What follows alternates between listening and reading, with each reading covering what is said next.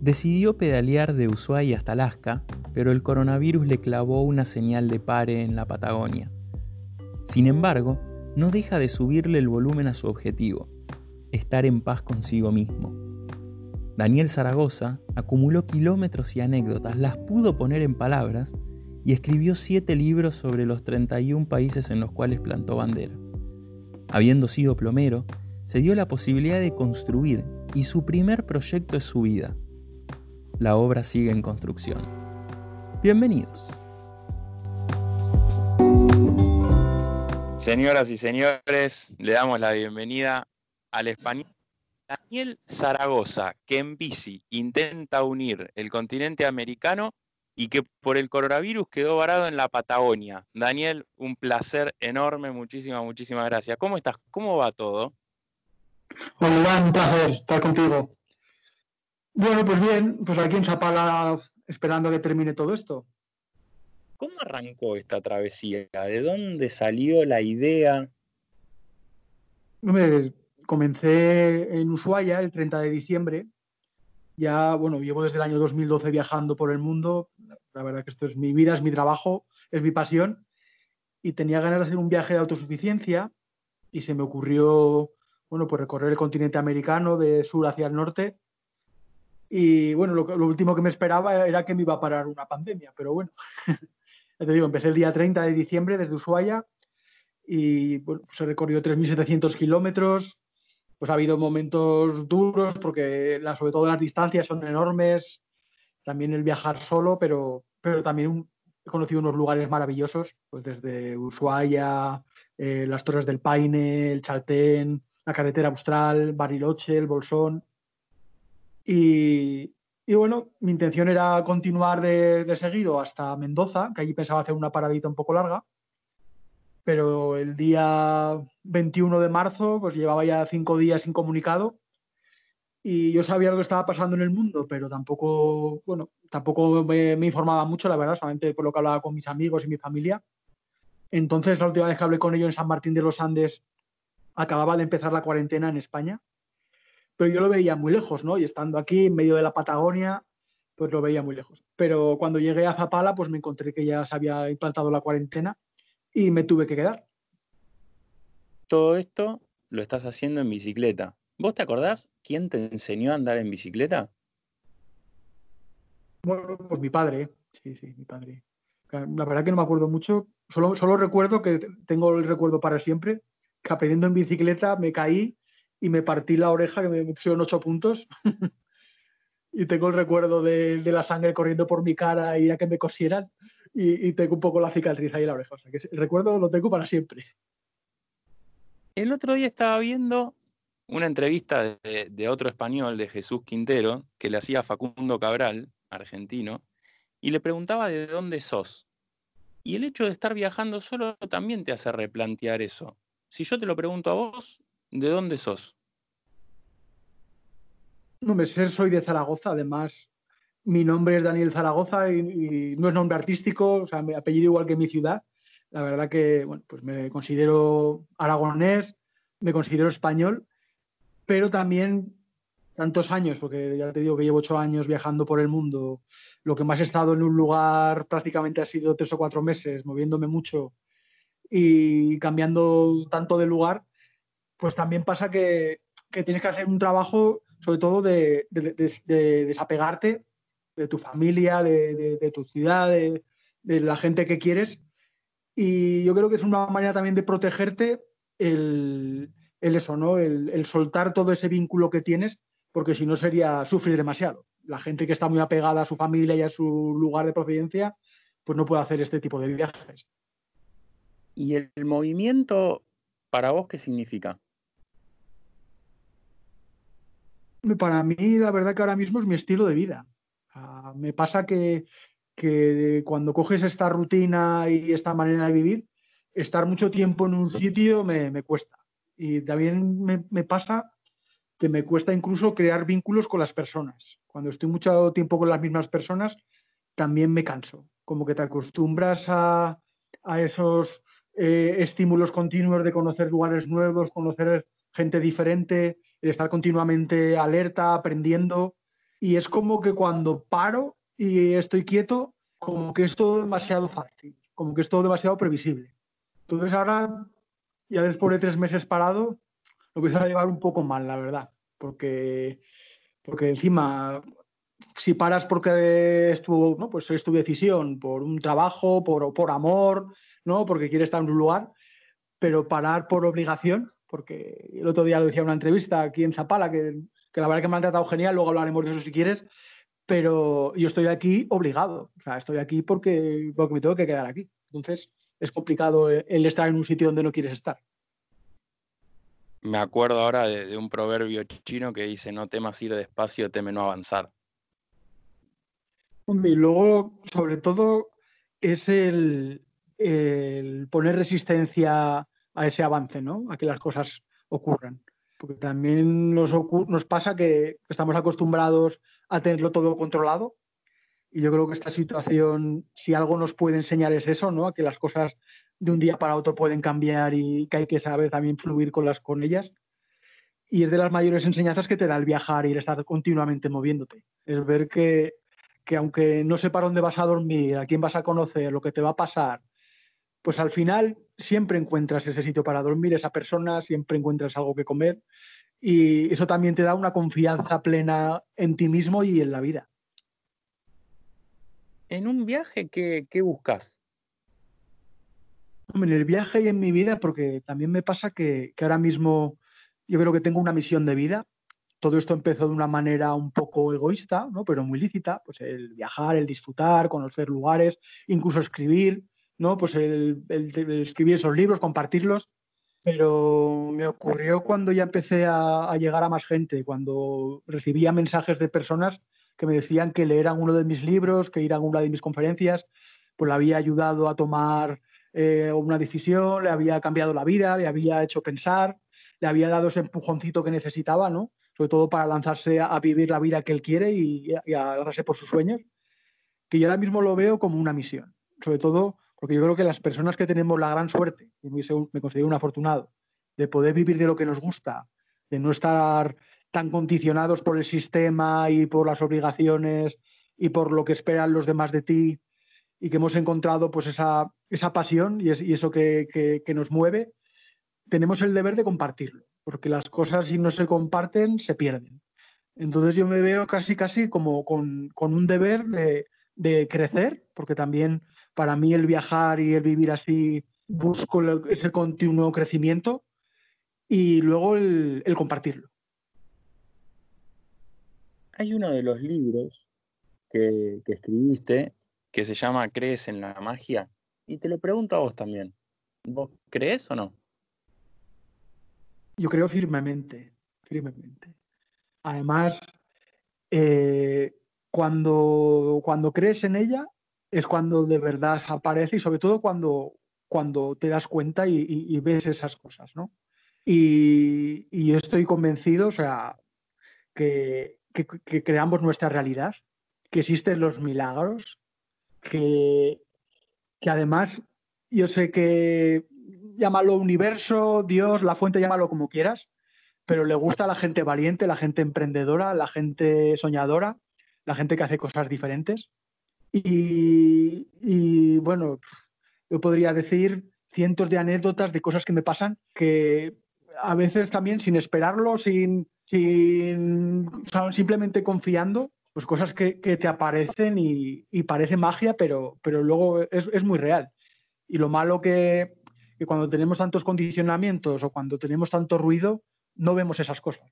Pero te voy a decir una, por ejemplo, poner alguna. Yo cuando empecé el viaje, me puse de meta porque mi forma de venta casi, bueno, como más, libros he vendido ha sido directamente a la gente.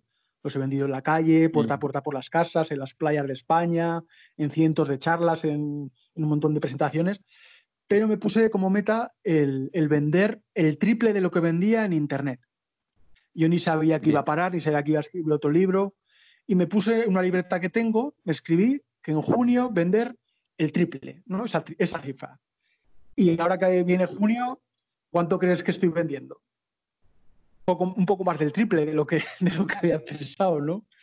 Y, eso, bueno, también me puse cuando estaba escribiendo ahora el libro, dije, ya llevaba dos meses totalmente centrado en escribir, pues con la pandemia y tal. Dije, cuando termine el libro, quiero conocer a una chica aquí en Zapala, dije, hago ya ahí en especial. Y el mismo día, no el día de antes ni el día después, el mismo día que, subí el libro y te lo terminé, conocí, a una chica y ahora estamos, bueno, estamos conociéndonos. O sea que esta es la magia. Hay una cuestión de cómo se predispone uno en una situación como esta, ¿no? Viendo al, Daniel de antes del 2012, ¿qué, ¿qué es lo que más te llama la atención dentro de todo este cambio? Hombre, una de las cosas que, he conseguido es el, vivir con muy poco. hace poco lo, pensaba y cuando, porque yo antes tuve una empresa siete años, ahora que, pues, pues bueno, pues cuando iba bien se ganaba mucho dinero, llevaba una vida pues con muchas cosas materiales y cuando empecé este tipo de vida me desprendí de todo y es que ahora vivo con menos, o sea, diez veces, necesito para vivir diez meses, diez veces menos de dinero. Necesito poquísimo. Entonces, cuando necesitas poco, cuando tienes poco, porque ahora todo lo que tengo es una bicicleta y todo lo que cabe en dos alforjas pues te vuelves liviano y, no te preocupan ni, los pagos, ni, según qué problemas, y pues necesitas muy poquito. Y eso es algo, algo que, he conseguido y que, y sobre todo en, este, en esta época que, que, la deuda, ¿no? tanto de las personas como de los países, como de las empresas, es tan grande, el no tener deudas, o sea, el no tener pagos eh, obligatorios, es lo que te da esa total libertad de poder hacer lo que quieras y, no estar pensando en, tanto en el dinero. Y tampoco tener deudas con vos mismo por la vida y la decisión que tomaste. No, es importante el estar en paz, ¿no? El no tener deudas contigo ni con nadie es estar en paz. Y yo creo que eso es uno de los valores más importantes que podemos tener, ¿no? El, sentirnos en paz. en paz. con nosotros, con los demás, con el planeta y, eso es algo que, bueno, que por lo menos intento hacerlo, ¿no? Siempre pueden venir cosas, pero, pero es bonito el, no deber nada a nadie. Haces el viaje en bicicleta y esta bicicleta te la regaló un amigo hace 30 años. No, no, me la regaló antes del viaje, lo que la bici tiene 30 años. la bici es, antigua. Además, esta bicicleta eh, eh, es una bici, pues eso, pues de montaña, pero sin amortiguadores, de acero, pesa 20 kilos. Es una bici que a lo mejor la dejo en la calle y no me la robarían, ¿no? Porque es pues, muy vieja, es una de las, ventajas que tienen. Pero hice 1.800 kilómetros en España antes de venir, que hice el camino de Santiago y de vuelta para, pues para entrenarme, para ver si me gustaba esto en bici. Y luego he hecho 3.700 kilómetros aquí por la Patagonia y no me ha dado prácticamente ningún problema. No he pinchado ni una vez. O sea, me ha ido genial. Y yo digo que es como, como ese perro abandonado que lo coges, ¿no? que lo adoptas y te lo agradece tanto, que te da todo el cariño del mundo, es súper bueno y, te lo agradece infinitamente. Por, la bici yo creo que pasa eso, ¿no? Llevaba un trastero, igual llevaba 15 años en un trastero sin salir y ahora me, está agradeciendo que la haya salvado. ¿Y, ¿Y, le pusiste nombre? ¿Tenía nombre? Le puse Peregrina, como la bauticé haciendo el camino de Santiago, ¿no? Y ahí, pues el que hace camino es un peregrino, pues la, llamé peregrina. Y además, el peregrino implica también eh, el que anda por viajes en, tierras extrañas y que presenta dificultad, sobre todo.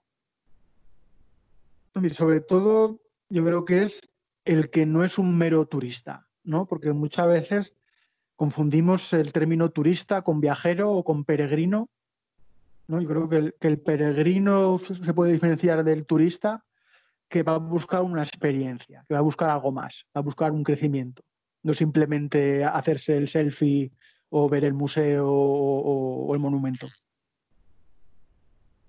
¿Y vos sentís en ese caso que tu objetivo es la conquista de vos mismo en algún punto?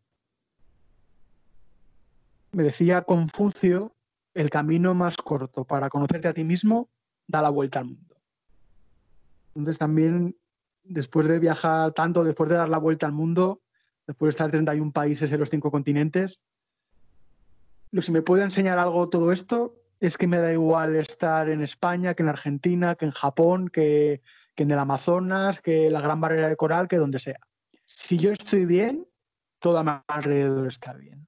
Si yo estoy mal, el exterior está mal. Entonces, al final lo importante es cómo estés tú por dentro. ¿Tuviste algún miedo durante toda esta experiencia? Siempre hay miedos, pero hay una frase que me lleva acompañando desde el principio de, esta aventura. Me la repito muy a menudo, la tengo tatuada en mi cuerpo, y es que la vida es para los valientes.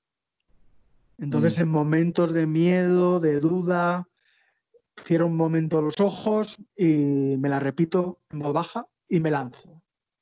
Y hay otra cita que me gusta mucho, que también me repito, es que si no te va a matar, hazlo. Entonces, si sea lo que sea te da miedo, pero no te va a matar, hazlo.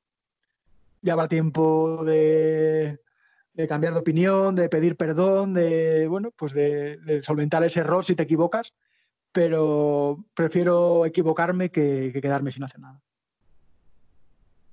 ¿Y a dónde sentís que vas en este camino?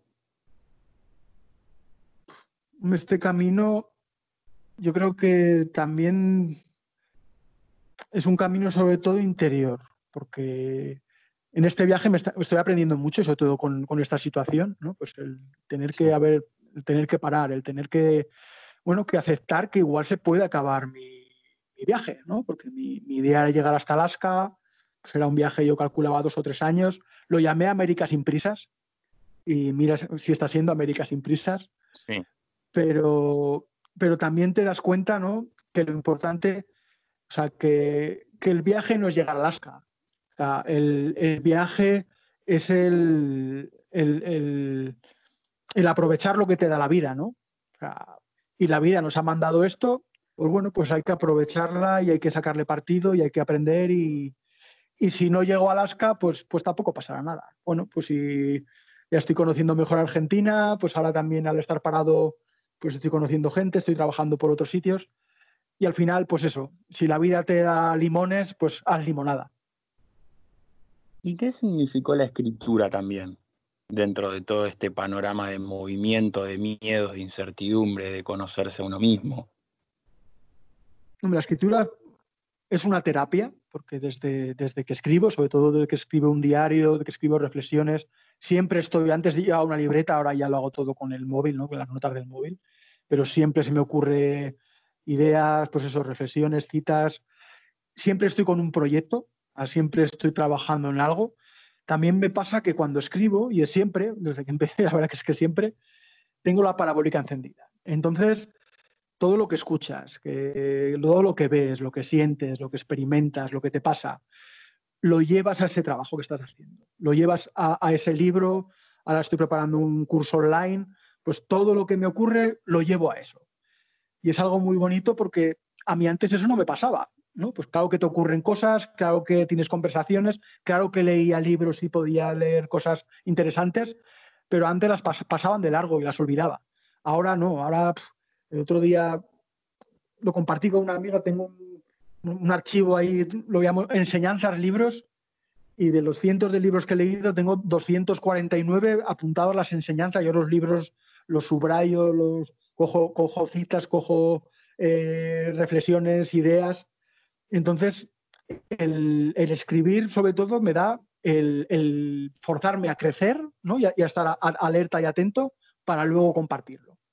Y también me he dado cuenta con, mi manera de escribir, ¿no? porque yo también, yo no soy un filósofo, no soy un erudito, no soy un catedrático, yo era fontanero, era, era plomero, he sido fontanero 15 mm. años, saqué una formación profesional, sí que saqué todos los carnes de instalador y tal, también tuve que estudiar, pero no, pero el último que pensaba que era que, iba a ser escritor.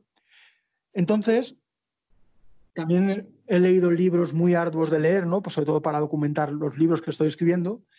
Y yo creo que mi misión es, eh, de todos esos libros que son difíciles de leer, compartir esas enseñanzas de manera fáciles, fácil de entender. Cosas que si las entiendo yo, las puede entender cualquiera. Y otro de tus libros, hablando de literatura, es Lo que el mar no se lleva. ¿Qué es lo que para vos se lleva al mar y qué es lo que no? Este libro fue el primero y transcurre en Tailandia cuando fue el tsunami del 2004 y el mar se llevó sobre todo muchas vidas, se llevó cientos de vidas, pero lo que no se lleva es el, sobre todo el, el amor entre las personas, pues toda esa gente que ayudó en esa situación y al final también lo que intento transmitir en el libro, y es lo que permanece, es que estas situaciones límite, como pueda ser esta, que al final todo, todo, todo vuelve a lo mismo, saca lo mejor y lo peor de las personas. Entonces nosotros, y esto es, es, la esencia de un libro de, de Franken, ¿no? El hombre buscaba el sentido, que él estuvo en, en un campo de concentración, murió, mata, bueno, mataron a su mujer, a su madre, a casi toda su familia, ¿no? Pero él decía que bajo cualquier circunstancia eh, tú tienes el poder de cómo, de, ¿no? de, de, cómo actuar. Entonces, muchas veces ponemos excusas ¿no? de, con, lo, con lo que nos viene fuera, pero al final cada uno actuamos como somos. Y dentro del viaje también, yo me puedo pensar porque yo estuve también viajando dos años solo. Sí. Y lo más importante o, lo que para mí terminó siendo fundamental es saber de qué te podés agarrar en un momento de angustia. ¿Qué es lo que, qué es lo que te hace más confortable la estadía? Si has, si has viajado dos años solo, pues ya, ya sabes, bueno, pues ya, ya, me entiendes, ¿no? Y sabes muchas cosas de las que hablamos. Y, y a mí hay algo, sobre todo, que me da mucha seguridad y a lo que me puedo agarrar siempre, y es que me puede ir mal, pueden pasar mil cosas, pero un plato de comida y un sitio donde dormir no me va a faltar nunca. Y también sé, porque mucha, mucha, una, una, de las cosas que más me ha repetido la gente, sobre todo al principio, es, ¿y si te va mal? ¿no? ¿Y si fracasas? ¿Y si no lo consigues? Pero si me va mal, ¿no? Pues lo único sería, mira, pues volver a casa, digamos que, bueno, volver a casa sería ir a casa, volver a casa de mis padres, ¿no? Pero yo sé que tengo a mi familia, tengo a mis padres, tengo a mis amigos que en un momento dado que, me fuera fatal, pues tengo esa mano amiga, ¿no? Y eso es algo que, lo, tenemos todos, lo tenemos prácticamente todos, es algo que he repetido miles de veces con la gente que ha hablado. Y solamente una vez una mujer eh, en una playa de, del Cantábrico, ahí en España, me dijo que ella no tenía a nadie. Si yo, si me fuera mal, no tengo a nadie. Y era una, una mujer que tendría unos 45 años. Y me puse serio, la verdad que fui duro, pero se lo dije esto también es algo para que lo reflexionen los oyentes, es que si con 45 años no tienes a nadie que te echaría una mano en, en, en un momento de, ¿no? de necesidad, de, de, totalmente fracaso, es que lo estás haciendo muy mal en tu vida. Mm. Y también puede ser, ¿no? que yo creo que sería más eso, que tú crees que no tendrías esa mano amiga. Pero Exacto. muchas veces pasa, ¿no? Que que cuando necesitas esa mano, te la brinda además quien menos esperas. Y a mí, en, ahora con esto que está pasando, pues bueno, me tocó quedarme aquí en Zapala. Estuve 15 días en, en el camping municipal, que estaba cerrado, pero me dejaron quedarme, una arboleda. Pero ya hacía frío, eh, bueno, pues estaba, esto se alargaba más de la cuenta. Y pues eh, se conoció que estaba, que estaba allí, salió el número de comunicación y recibí cientos de mensajes de personas ofreciéndome su ayuda, ofreciéndome comida, ofreciéndome una casa para estar. Y ahora mismo estoy en una casa que me han dejado. O sea que, que también quien menos te lo esperas te va a brindar esa ayuda, pero sí también es muy importante el aprender a recibir esa ayuda, el saber decir que sí, el soltar ese orgullo y, y saber aceptar esa ayuda. Y vos reconoces que con vos para con vos pudiste lograr aceptar esa ayuda? No, yo es algo, y lo hablaba con una amiga ayer mismo, que yo digo a todo que sí. O sea, a no ser que hago, sea algo que no quiera, pero a mí todo lo que me ofrecen, todo lo que me, me para colaborar, para una presentación, para, pero para tomar un café, para, yo digo a todo que sí. Yo, es mi manera de vivir. A todo lo que me viene le digo que sí. Y ha sido un trabajo, porque cuando eres pequeño, yo creo que en Argentina también pasará, ¿no? Cuando eres pequeño y vas a una casa y te ofrecen cosas, tus padres te, te dicen, no, no, como, te, como que te educan a que digas que no, por educación, ¿no? Pero eso es un error, porque mm. cuando tú dices que no, algo que te apetece, pues estás poniendo una barrera.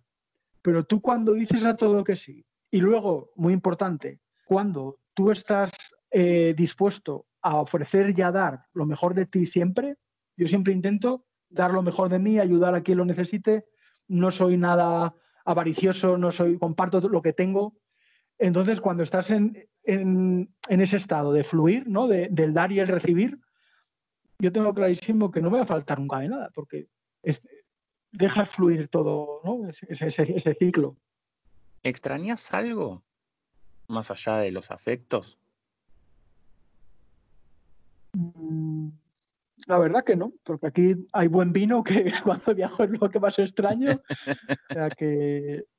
y, luego a mí Argentina me está encantando, es una maravilla. Y, también pues viajar en Sudamérica en general es, es, muy fácil. El idioma, tenemos muchísimas cosas en común. Y, por ejemplo, en Asia es más difícil. Cuando estuve en Japón era muy complicado conectar con la gente. Porque además es que mm. sales de los sitios turísticos y nadie habla inglés, ni siquiera, ¿no? Entonces es, es, muy complicado y aún así, pues siempre conoces gente que te llega y tal, pero, pero aquí en Argentina la verdad que está, está, siendo todo, está siendo todo muy fácil. Y además hay algo interesante que es el hecho de la bici, la bicicleta, como medio de transporte, la tracción de la fuerza humana como movimiento, teniendo tantas alternativas y tantas posibilidades para desplazarse. Es la misma fuerza que te traslada de lo físico y de lo emocional. La bici es un descubrimiento para mí porque yo nunca he sido ciclista, sí que había tenido bici de chaval y sí que había ido algo en bici, ¿no? Pero yo nunca había hecho más de 30 kilómetros. Y mm. estuve dudando hasta el último momento entre hacer el viaje caminando o en bicicleta. Caminando hubiera sido mucho más duro, las distancias son enormes. La bici te da la posibilidad de hacer 60, 80, 100 kilómetros al día sin demasiados esfuerzos, porque una vez que también es muy agradecida, porque enseguida coges el ritmo. Y luego tiene algo muy bonito la bici, es que la gente que va en bici cae bien, como que, como que no resultas peligroso. Eh, eso es algo que, que, he notado en este viaje, que cuando te ven que viajas en bici con unas alforjas, la gente no te tiene miedo. Ahí te intenta ayudar, te pregunta, los, autos te, saludan. Bueno, alguno te pasa también a un palmo ¿no? y te pega el susto, pero, pero por lo general, la verdad que es un, es un transporte que, cae bien al, resto de gente. El otro día leía un libro de Padura que se llama Agua por todas partes y que vincula dos posturas del ser humano en relación al malecón en La Habana.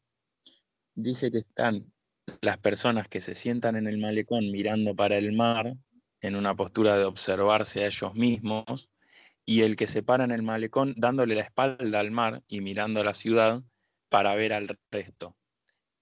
¿Vos te reconoces en alguna de las dos? Yo soy de, mirar hacia el mar y sobre todo hacia la naturaleza en general. Soy un, enamorado de la naturaleza. Si algo me ha gustado de este viaje ha sido esa soledad en La Pampa. El récord fueron nueve días sin parar en ningún lugar, sin, hablar con nadie, estando solo en la naturaleza, bañándome en los ríos, bebiendo agua de, los ríos. Esa conexión que, se, que se consigue y sobre todo ese ruido del que te separas, ¿no? Eh, es algo que se convierte en una experiencia mística. Y además lo, ves muy claro, porque como son, pues bueno, pues estás tres, cinco días incomunicado, luego estás igual tres o cuatro que, ya hay, más gente. Como ves ese cambio, ah, yo he podido ver en este viaje esos cambios de estado, ¿no? Como, como el estar en la naturaleza te conecta contigo mismo, te conecta con tu esencia, con los, pensamientos son puros, son claros, duermes profundamente, eh, te emocionas con el amanecer, con el atardecer, aunque haya un viento de 100 km por hora en contra, lo llegas hasta disfrutar, hablas contigo mismo. En cambio, cuando ya entras en la civilización, vas a la ciudad, eh, ya oyes el ruido, te conectas a Internet, el móvil, todo eso se desvanece en, un momento, ¿no?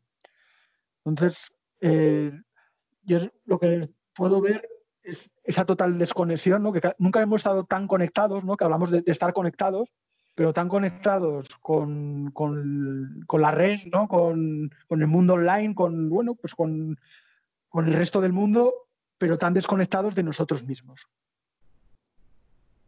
¿En qué sentís que creciste más en todo esto? Que hoy lo ves con, con el tiempo y decís, che, de esto la verdad estoy orgulloso. Pues sobre todo la, confianza, la confianza plena. Tengo total confianza, total confianza en mí y eso se transmite total confianza en la vida. Y otra de las, de las frases que me repito continuamente, pues también tengo momentos de duda, días mejores y peores, como todo el mundo, ¿no? Pero y una frase que me repito siempre es, no te preocupes por nada. Al final, las preocupaciones y el estrés son el cáncer del, siglo XXI y además está clarísimo y el que no lo vea es que está muy ciego, es que los poderosos, los estados, los gobiernos, las empresas, los medios de comunicación nos hacen, no hacen nada más que meternos miedo, preocupaciones, que estemos desconectados, que, estemos en la queja, en el victimismo, en, la dependencia de, de, cosas externas. Pero cuando cuando trasciendes todo eso, confías en ti, confías en que no te va a faltar nunca de nada.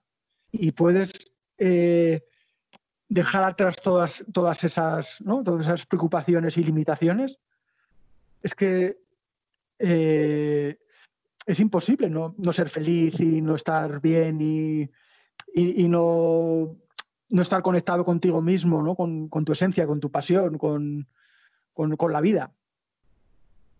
Hablabas de, felicidad recién. ¿Qué, es mm. para vos ser feliz? Pues eso es un, trabajo que tengo pendiente porque me doy cuenta que a veces me olvido de, ser feliz. Estoy tan, tan metido en, mi propósito, ¿no? en mi misión de vida, en mi trabajo. En... Además, soy muy obsesivo y cuando estoy metido en un libro, montón, me meto un montón de horas de, pues eso, investigando, escribiendo, y yo mismo me tengo que obligar a, disfrutar, que, realmente disfruto porque me encanta mi trabajo, ¿no? Y sobre todo con esa visión de, luego compartirlo con otros. Pero a veces me tengo que obligar a, pues a, disfrutar de quedar con amigos, de, de salir a divertirme, y a veces que me olvido de divertirme. Entonces, también me ocurre que cuando trabajaba, ¿no? ya no te digo cuando trabajaba para otros, pero incluso teniendo mi empresa, cuando trabajaba de plomero en un trabajo que realmente no me gustaba, que era bueno, pues un medio para ganar dinero, pues igual de, lícito que cualquier otro, eh, cuando tenía tiempo libre, ¿no? estaba deseando terminar mi, mi, trabajo para tener ese tiempo libre, para hacer otras cosas, para estar con amigos, para salir a la montaña, para hacer cosas, ¿no? En cambio ahora, no, yo no puedo separar mi trabajo de mi vida ni puedo separar el viaje de mi vida. todo, todo está unido. Y también me pasa que como todo está unido, eh, tengo que eh, obligarme a, tener esos momentos también de, no pensar en, el siguiente libro, en el siguiente viaje, en, en leer, en investigar, el también concederme esos momentos de no hacer nada. Daniel, la verdad que es un placer escucharte y sobre todo poder ir desandando el camino de alguien que se trazó un objetivo y que se pudo acomodar más allá de, las inclemencias del virus y de la pandemia. Muchas gracias. Bueno, que ha sido un placer esta entrevista. La verdad que ya me he cansado de, contar siempre lo mismo y, ha sido muy diferente y sobre todo me ha ayudado a crecer, que para mí es lo más importante. Te mando un abrazo enorme, por lo menos a mí también, e intuyo que, a todos los que nos están escuchando les debe estar pasando lo mismo. Así que te mando un abrazo gigante a la distancia y muchísimas, muchísimas gracias. Un abrazo, Iván. Muchas gracias.